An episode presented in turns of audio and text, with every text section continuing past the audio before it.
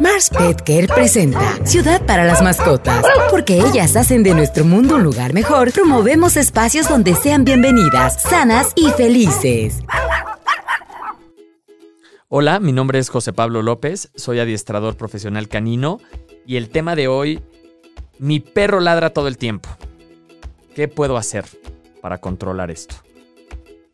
Mi perro ladra, ¿por qué ladra? Sería la primera pregunta que yo me haría. Entender que nuestro perro no nos puede hablar, pero sí puede ladrar es porque nos quiere transmitir un mensaje.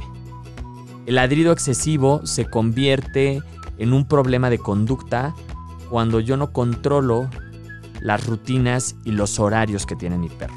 ¿A qué me refiero con rutinas horarios?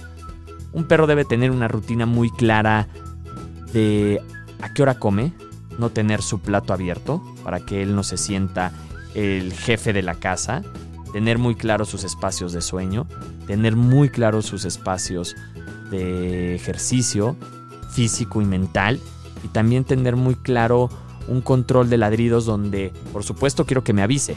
Si tengo un perro alarma como un chihuahua, como un pomerania, que son perros que son diseñados para, para avisarme, que son perros que son muy sensibles auditivamente o tengo un perro gran danés que tiene un instinto de protección y guardia alto o tengo un mastín que tiene un, ladrido muy claro de, protección.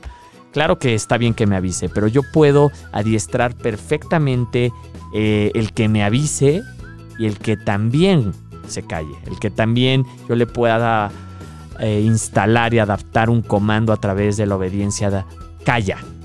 ¿Y cómo logramos esto? Siempre que nuestro perro ladra, ¿qué hacemos? Le decimos, ya, cállate, por favor, ya, vas a despertar a todos los vecinos, ¿qué te pasa, por favor? Y así, y empieza tensión, tensión, tensión, no hay equilibrio y nuestro perro cuando ladra se está dando cuenta que obtiene todo lo que quiere, que es atención del dueño. ¿Ok? El primer castigo que puede recibir nuestro perro, que es un castigo donde no hay un maltrato, es un castigo, ese estímulo, si tú ladras excesivamente, no vas a obtener nada de mí. Ese es el primer castigo, En el tema de aprendizaje. No voy a reaccionar si estás ladrando excesivamente, vas a ladrar 5 minutos, 10 minutos, pero yo no te voy a sacar de ese lugar o no te voy a poner atención. Y todo tiene que ver en el vínculo que voy formando con mi perro.